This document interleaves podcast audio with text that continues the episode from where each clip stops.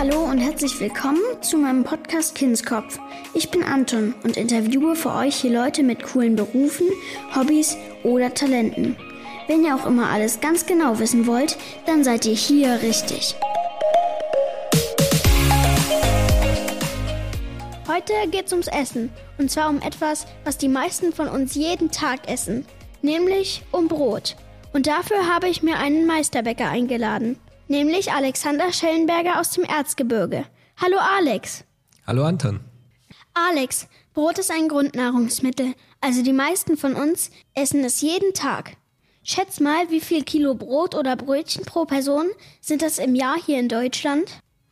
Oh, das ist schwer. Also ich bin mir sicher, das habe ich schon öfters mal gehört, wie viel Kilo Brot jede Person in Deutschland isst. Aber da muss ich jetzt wirklich raten. Und ich gebe keine Garantie, dass es richtig ist.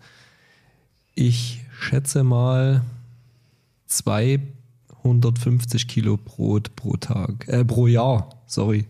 Äh, das ist ein bisschen übertrieben. Die Antwort ist circa 80 Kilo. 80 Kilo, ja gut, da muss ich sagen, es könnte mehr sein. Ja, erklär uns doch mal, warum essen wir eigentlich Brot und dann auch noch so viel davon?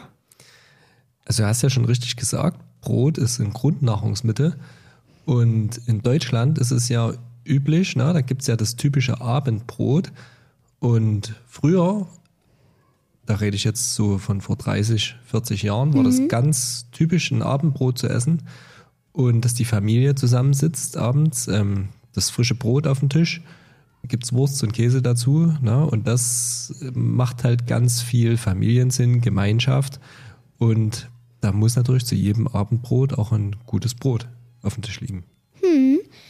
Hm. Ähm, weißt du eigentlich, wer das Brot erfunden hat? Also da könnte man jetzt sagen, das müsste ich auch wissen. Ne? Und ich würde, ich kann ja sagen, wer einen Sauerteig erfunden hat und wie das passiert ist, das war Zufall. Ne? Und Grundlage für ein Brot, für ein gutes Brot ist ja auch ein Sauerteig. Mhm. Und das war so, dass das äh, früher einfach mal liegen gelassen wurde. Also da wurde Prinzip dunkles Mehl mit Wasser äh, über mehrere Tage liegen gelassen. Und dann hat man gemerkt, okay, das fängt jetzt irgendwie an zu gären und zu blubbern und dann machen wir mal noch einen neuen Teig da draus, also machen nochmal Mehl und Wasser dazu und dann hat es auf einmal gut geschmeckt und hat sich auch irgendwie lange gehalten und dann hat man das weiter probiert und das war die Grundlage zu dem Sauerteig, den wir heute kennen. Cool, das wusste ich noch gar nicht. Lass uns mal ganz am Anfang starten. Am Anfang ist das Brot ja nur ein bisschen Getreide auf dem Feld. Was muss passieren, damit das Brot dann fertig wird? Also das ist eine gute Frage, auch eine ganz wichtige, ne, dass das jeder versteht. Also das Getreide, das wächst auf unseren Feldern ne, und in Deutschland wächst ganz viel Getreide. Und da gibt es einen Zeitpunkt im Jahr, da wird es abgeerntet quasi und da darf es nicht so stark regnen, das darf halt nicht so feucht sein. Und dann kommt der Bauer und erntet das ab. Und der nimmt sich von dem Getreide quasi die Körner raus. Und dann werden die Körner in einer Mühle, da gibt es auch viele verschiedene, und dann wird es in der Mühle wird's im Prinzip vermahlen. Und jetzt kommt so eine ganz interessante Geschichte. Das Korn wird im Prinzip aufgebrochen und in der Mitte gibt es einen Mehlkörper. Und das Mehl, was da draus fliegt, das ist das ganz feine Mehl. Das kennt ihr so Weizenmehl 405, so gibt es im, im Laden zu kaufen und das wird für Kekse genommen. Habe ich ja auch welche auf dem Tisch gesehen bei dir. Da kommt das ganz feine Mehl aus der Mitte vom Korn rein und für Tortenböden zum Beispiel. Und dann, jetzt wird es noch interessanter, wenn das ganze Korn vermahlen wird, beziehungsweise die Schalenbestandteile, dann wird das Mehl immer gesünder, weil ganz viele gute Nährstoffe in dem Korn und in der Schale drin stecken. Und wenn man das ganze Korn vermahlt, das macht die Mühle, dann heißt es Vollkornmehl. Und ah, davon habe ich auch schon mal gehört. Genau, und das ist so das gesündeste Mehl in Anführungsstrichen, was man, was man kaufen kann und was man verbacken kann. Und die Mühle liefert dann entweder in Säcke, da sind 25 Kilo drin, oder mit einem großen Tanklaster. Da kommen dann so zweieinhalb Tonnen, 2500 Kilo zum Bäcker. Und der Bäcker bäckt dann mit seiner Fachkenntnis, und das ist ganz wichtig, ein gutes Brot daraus. Und Grundlage dafür ist erstmal, dass man halt einen Sauerteig herstellt und man nicht nur Mehl, Wasser, Salz und Hefe zusammenmischt und vielleicht noch andere Zutaten und das ganz schnell macht, sondern dass man da ganz viel Zeit sich dafür nimmt und da bestimmte Temperaturen und Teigfestigkeiten einhält. Und dann wird es am Ende, wird's nach zwei oder drei Tagen, wird's ein richtig gutes Brot. So lange braucht ein Brot. Welche Schritte gibt es eigentlich bei euch in der Backstube, bis das Brot fertig ist? Also, der erste Schritt ist erstmal eine Rezeptur und wir machen unseren Sauerteig, ja, müssen quasi erstmal wissen, wie viel Brot wollen wir herstellen und wie viel Sauerteig brauchen wir dafür. Und dann wiegen wir uns auf einer ganz normalen Waage das Mehl ab und dann kommt Wasser dazu und dann gibt es immer einen ganz alten Sauerteig. Ne, da wird jeden Tag angefrischt, heißt das, und da kriegt jeden Tag Nahrung. Da kommt ein bisschen, bisschen rein und das ist quasi der Starter für unseren nächsten Sauerteig. Und mhm. ich sag mal, wenn wir jetzt uns über Sauerteig unterhalten, da müssen wir, glaube ich, noch äh, drei Stunden reden. Also ich kann dir sagen, wir in unserem, unserer Bäckerei verarbeiten mindestens fünf verschiedene Sauerteige. Da gehört ein Roggensauerteig fürs Roggenbrot dazu, ein Weizensauerteig, ein Salzsauer, da kommt Vollkornmehl rein, ein Dinkelpulisch, ne, das ist auch ein Sauerteig, also gibt es ganz viele. Und den müssen wir zuerst herstellen. Und wenn wir einen Sauerteig haben und wenn der reif ist, machen wir dann unseren Brotteig. Und weißt du, was alles so reinkommt an Zutaten? Ich hatte es gerade schon mal kurz erzählt. Also Wasser auf jeden Fall. Mhm. Dann das Korn, je nachdem, ob äh, das Innere oder das Komplette. Ja, das Mehl. Mhm. Ja. Und mehr weiß ich gerade nicht. Na, also was ganz wichtig ist, das ist Salz zum Beispiel. Na, das muss man mhm. auch immer beim Kochen mit reingeben, damit es nach was schmeckt. Und das ist, das Salz hat eine ganz wichtige Aufgabe im Teig. Das nennt man nämlich die Polizei im Teig. Ja, also kann ich, das klingt lustig, ne? aber wenn kein Salz drin ist, dann gart der Teig ganz schnell und ganz wild.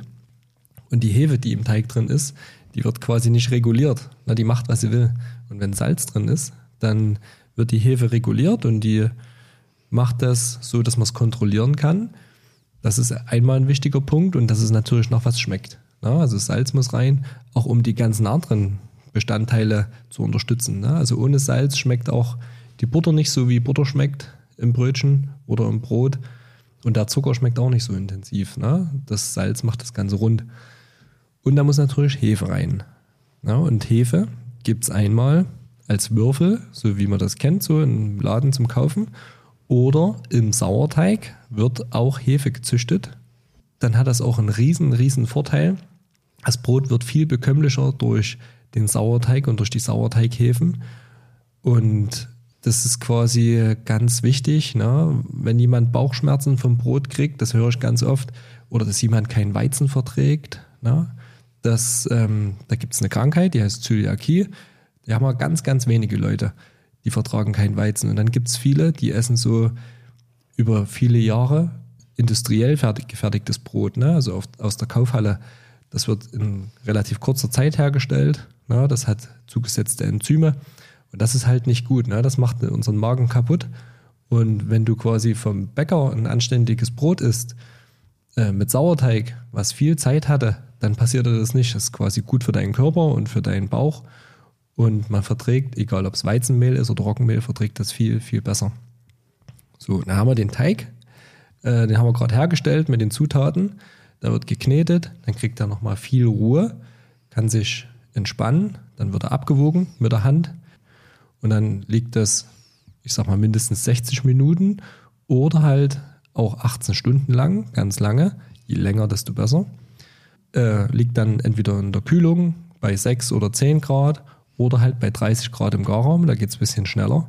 Und dann wird es gebacken im richtig heißen Ofen. Ja, also richtig heiß heißt 260 Grad. Und ein Kilo Brot backt eine Stunde lang.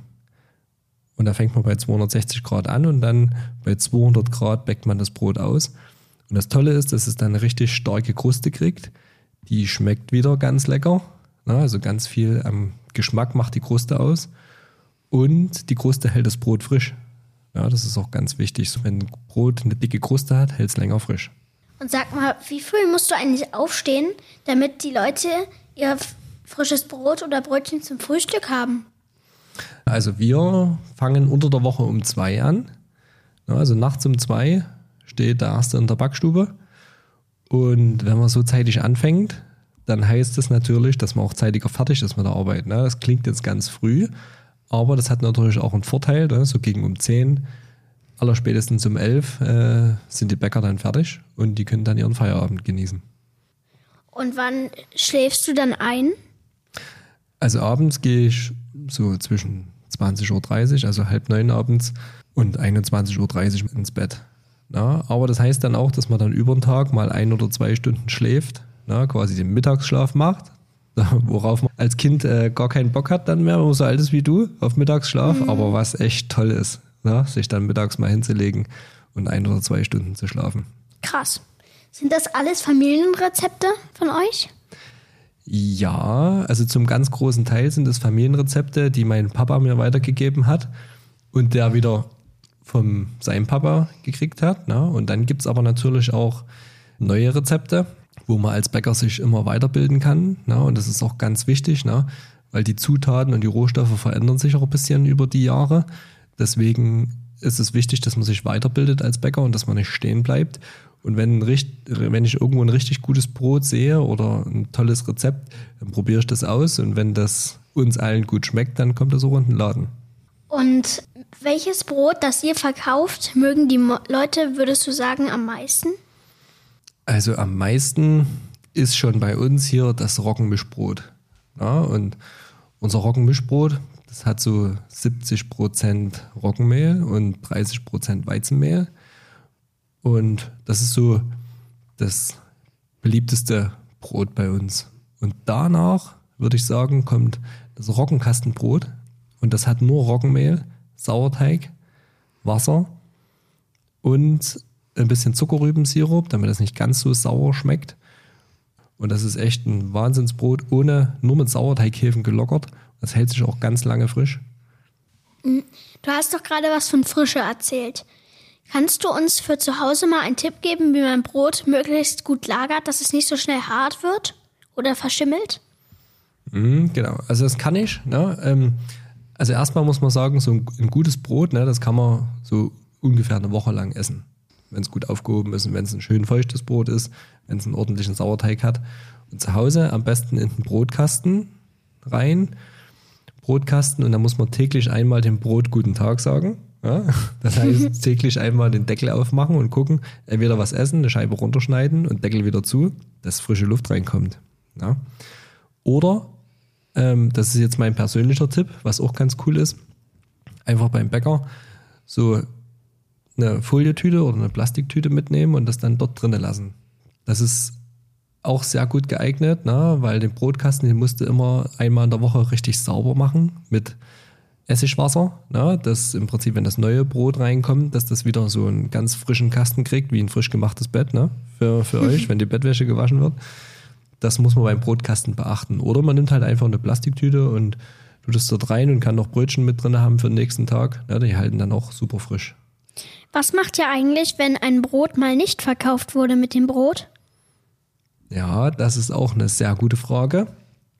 Also wir sind ja eine relativ kleine Bäckerei. Ne? Wir haben drei mhm. Verkaufsstellen.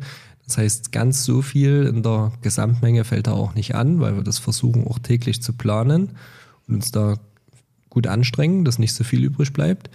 Aber wenn das ganz normale Roggenmischbrot oder Brot ohne Körner übrig ist, dann reiben wir das durch zu kleinen Krümeln und dann wird es mit Wasser wieder eingequollen zu so einem Teig und dann kommt es aber auch nur in einer bestimmten Menge wieder zu dem Brotteig dazu. Ja, und das hat so einen großen Vorteil. Wir haben quasi in dem Brot, was übrig ist, schon ganz viel Aroma drin. Und das kommt wieder in den Brotteig dazu.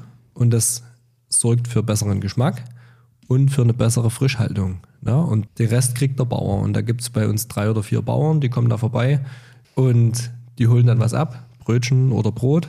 Ja, und dann kommt die Tafel noch vorbei, das ist auch wichtig. Ne? Mittwochs kommt immer die Tafel. Gibt's, äh, die sammeln quasi Lebensmittel ein bei uns in der Stadt und geben das den Leuten, die halt bedürftig sind, die nicht so viel Geld haben. Die können sich dort bei der Tafel melden und können dort quasi hingehen und zum Abendbrot essen und die holen die Sachen ab. Das finde ich gut. Mhm. Du gehörst noch zur deutschen Bäcker-Nationalmannschaft. Ist das wie beim Fußball, also die Besten aus dem Land? Oder was muss man sich darunter vorstellen? Genau, also da hast du recht, das ist ähnlich wie beim Fußball. Ne? Also die besten Bäcker aus Deutschland, die gehören zur Bäcker-Nationalmannschaft. Und ähm, da gab es quasi 2008, war das schon ein Stück her, ein Wettbewerb, die deutsche Meisterschaft der Bäckermeister. Und da habe ich mit meinem besten Kumpel aus Dresden mitgemacht.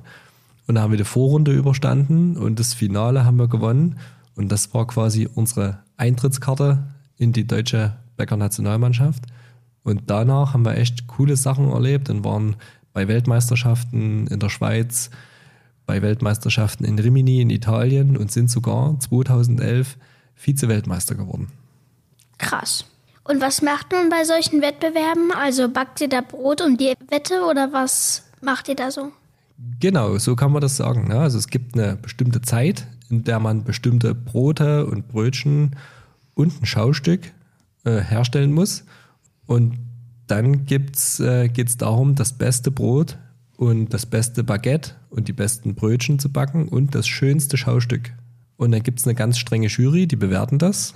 Und dann wird halt auch nach ganz strengen Punkten der Beste gekürt. Und das Schönste kann ich dir aber sagen, das ist eigentlich das, dass man die vielen Leute dort kennenlernt ne? und man Freundschaften schließt auf der ganzen Welt. Das ist so die Bäckerfamilie. Ne? Also die Bäcker sind untereinander eine, wie eine große Familie und man kann überall hinfahren und ist herzlich willkommen dort, wo man gesehen wird. Und wenn man mal bei einer Weltmeisterschaft war, dann kann man halt nach Australien fahren oder nach Amerika und kann dann zu seinem befreundeten Bäcker fahren und dort mal Hallo sagen und kriegt doch mal ein Bett für eine Nacht und das ist echt eine coole Sache. Hast du dir bei solchen Touren auch Ideen für eigene Rezepte mitgenommen? Ja, genau, das machen wir auf alle Fälle. Da ist auch dann gang und gäbe, dass dann Rezepte ausgetauscht werden, zum Beispiel unter den Bäckern.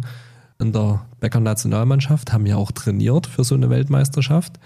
Und dann kam quasi aus Chicago der Plunder-Weltmeister, der hat den besten Plunder auf der ganzen Welt. das klingt lustig, ja. Den besten Plunder gebacken. Und der hat uns dann an zwei Tagen hat uns so Tricks gezeigt, äh, wie man den besten Plunder herstellen kann. Ja, und da ist nicht nur das Rezept ausschlaggebend, sondern auch die Herstellung. Und das hat er uns dort gezeigt. Und dann gab es ein Jahr vorher, kam zum Beispiel aus Frankreich der Bäcker, der die besten Baguettes backt. Und der hat uns die Rezepte verraten und die Herstellung, um halt für die Weltmeisterschaft zu trainieren. Ja, also so ist das. Da gibt es ein richtiges Training und so ähnlich wie beim Sport. Aber trotzdem wollen immer weniger Leute Bäcker werden. Wieso ist das so? Tja, also ich sag mal, das ist so eine bestimmt so eine Entwicklung ne, in unserem Land, wobei das nicht nur die, die Bäcker betrifft. Ne.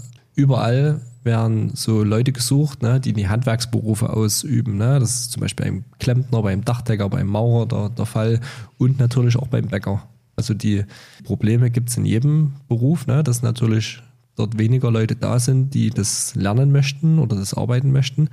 Aber ich habe festgestellt, ähm, also wir haben jetzt gerade sechs Lehrlinge bei uns und das ist schon cool. Ne? Also das sind auch alles Leute, die machen das unheimlich gern und die haben festgestellt, dass man als Bäcker auch ganz kreativ sein kann. Und wenn man mal gemerkt hat, dass die Ernährung im Leben eine ganz wichtige Rolle spielt, dann interessiert man sich auch dafür viel mehr für das, was man isst und wie das hergestellt wird weil halt es immer weniger Bäcker gibt und oftmals immer größere, interessieren sich die Leute schon dafür, wie richtig gutes Brot hergestellt wird. Und das kann man halt nicht so im so richtig großen Stil, sondern ein Handwerksbäcker mit seinem Sauerteig stellt immer noch das beste Brot her. Das ist der Grund, warum im Supermarkt Brötchen so viel billiger sind? Genau, die Brötchen im Supermarkt, die werden durch Maschinen hergestellt die Teige und die, die Produkte müssen an die Maschinen angepasst werden. Und wir stellen unser Brot natürlich in viel kleineren Stückzahlen mit der Hand her. Ja, also wir können viel weichere Teige machen, wir können viel mehr Sauerteige verarbeiten und können auch mal sagen, Mensch, der Teig braucht noch eine Stunde. Wir lassen den mal noch eine Stunde liegen und machen dann erst das Brot oder die Brötchen daraus. Das kann man halt, wenn man so große Maschinen hat, kann man das nicht. Und dann muss man sich bewusst sein, du hast schon recht, viel weniger Leute werden, wollen Bäcker lernen oder es gibt viel weniger Bäckereien, aber hier in Sachsen, ähm, das hat mein Lehrmeister mal zu mir gesagt, den ich jetzt noch sehr schätze, Sachsen ist die Backstube Deutschlands. In Sachsen gibt es die meisten kleinen Bäckereien im Vergleich zu den restlichen Bundesländern. Und wir hier in Sachsen leben so in einer sehr guten Bäckerstruktur noch, ne? also viele Handwerksbetriebe. Und das ist ganz wichtig. Ne? Und dafür werden wir auch weiter sorgen in Sachsen, dass die Betriebe weiter erhalten bleiben. Und jeder Betrieb ist halt für sich verantwortlich. Ne? Also der da richtig gutes Brot bäckt, da kommen auch die Kunden und die werden auch weiter bestehen bleiben. Ja, und dann gibt es auch Leute, die interessieren sich dafür, das weiterzumachen. Wenn jemand Bäcker werden möchte, was muss er dafür können? Ich würde vorschlagen, erstmal zu dem Bäcker zu gehen, den du am besten kennst und einfach mal nachzufragen, mal Ferienarbeit zu machen beim Bäcker. Das äh, ist also wirklich cool. Ne? Also betrifft auch andere Berufe. Ne? Einfach mal Ferienarbeit zu machen und mal reinzuschnuppern. Ist der Beruf was für mich oder, oder ist das das, was ich machen will? Habe ich Bock darauf? Ansonsten ist halt wichtig, dass man es gerne macht und das sage ich auch meinen Kindern immer. Das, was man angefangen hat, muss man auch zu Ende bringen. Und wenn man erstmal eine Lehre macht, ne, heißt ja nicht, dass man da ein Leben lang da drin arbeiten muss. Man kann sich weiterbilden in dem Beruf und kann sich dann weiterentwickeln. Aber Bäcker ist schon echt vielseitig und ist echt ein cooler Beruf und man kann so viel machen und die Grundlage, eine Bäckerlehre, die öffnet einen so viele Türen im Leben und das ist schon echt eine schöne Sache. Dankeschön für das tolle Gespräch. Ich habe ziemlich viel dazugelernt. Ich danke dir, Anton. Mir hat es sehr viel Spaß gemacht. Es waren ganz coole Fragen. Ja, also wenn du mal Interesse hast und mal in Aue bist, dann kannst du gerne mal klopfen oder an der Ladentheke Bescheid sagen. Mhm. vorne weg an, dann lade ich dich ein in die Backstube und zeig dir mal, wie so ein Sauerteig riecht. Okay, das werde ich auf jeden Fall mal machen. Ich hoffe, ihr hattet Spaß an dieser Folge. Ich habe heute ziemlich viel dazugelernt und ich hoffe, ihr auch. Und damit würde ich sagen, verabschieden wir uns. Tschüssi. Tschüss.